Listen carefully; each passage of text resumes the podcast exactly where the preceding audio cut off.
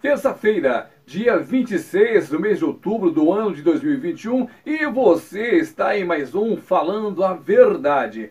O nosso objetivo é apresentar para você a palavra de Deus como solução para todos os problemas e como resposta para todas as questões. Vivemos dias atribulados. A pandemia ainda não acabou. Pensa-se que ela esteja no fim, mas nada comprova isso. E temos também o problema de conviver com uma sociedade cada dia mais distante dos caminhos do Senhor.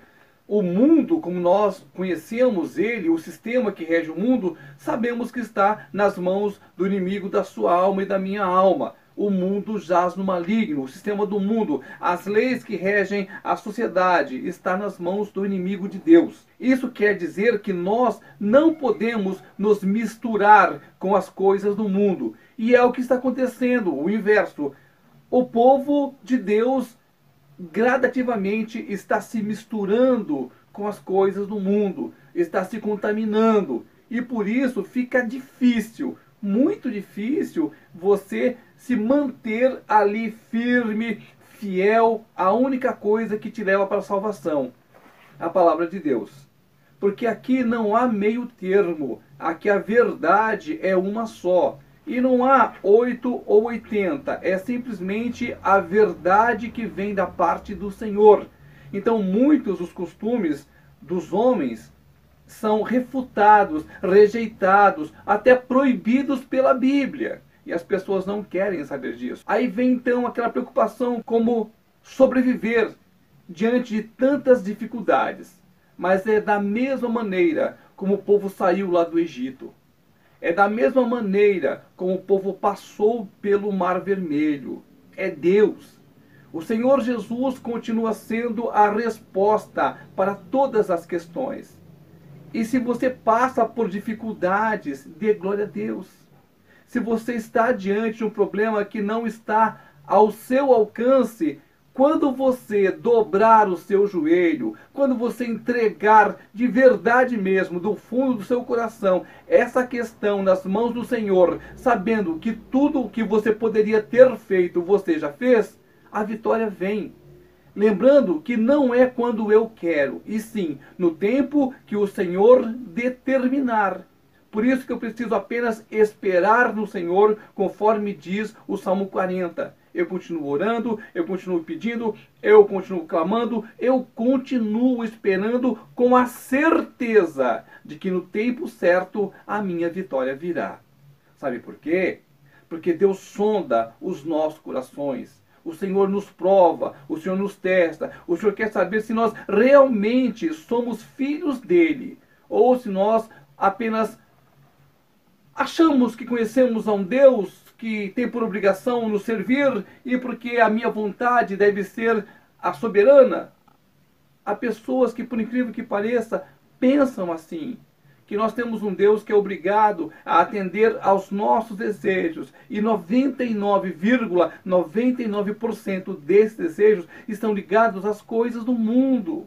Às vezes a pessoa quer uma posição social melhor, às vezes a pessoa quer uma grande quantia de dinheiro que ela nem sabe para que, que ela vai usar.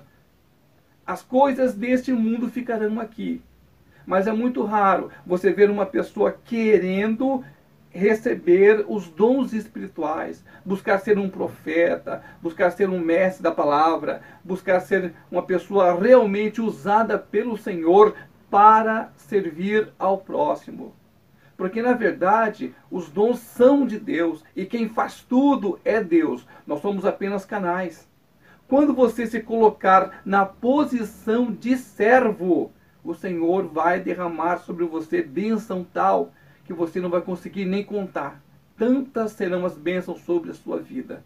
As dificuldades, ainda que elas apareçam, e é claro que elas irão aparecer, mas você estará pronto para enfrentá-las. Você estará com todo o exército do Senhor ao seu lado. Quando você confia no Senhor e a palavra do Senhor estiver no seu coração, quando você realmente resolver servir a Cristo, a sua vida vai mudar. Lembrando que Deus, ele é onisciente. O que é onisciente? é aquele que sabe de tudo, aquele que vê tudo. E a Bíblia nos diz exatamente isso, conforme escreveu o profeta Jeremias. Vamos então para a palavra do Senhor. Jeremias, capítulo 16, versículo 17, diz assim: Porque os meus olhos estão sobre todos os seus caminhos. Ninguém se esconde diante de mim, nem se encobre a sua iniquidade aos meus olhos. No capítulo 17, versículo 10, diz assim: Eu, o Senhor, esquadrinho o coração eu provo os pensamentos. E isto para dar a cada um segundo o seu proceder, segundo o fruto de suas ações. Tudo tem um propósito na sua vida. Toda coisa que acontece no seu cotidiano, alguma coisa que você observa, que você vive, tudo tem um propósito. Porque Deus, ele nos sonda, ele quer ver se a nossa fé é autêntica, se nós realmente confiamos nele. E é justamente durante os desertos da vida, durante as provações, é que nós cristãos mais crescemos em conhecer a Deus porque essas situações nos levam a orar mais, a pedir mais, a buscar mais o Senhor. E aí você vai conhecendo o Senhor, você vai deixando Ele moldar você.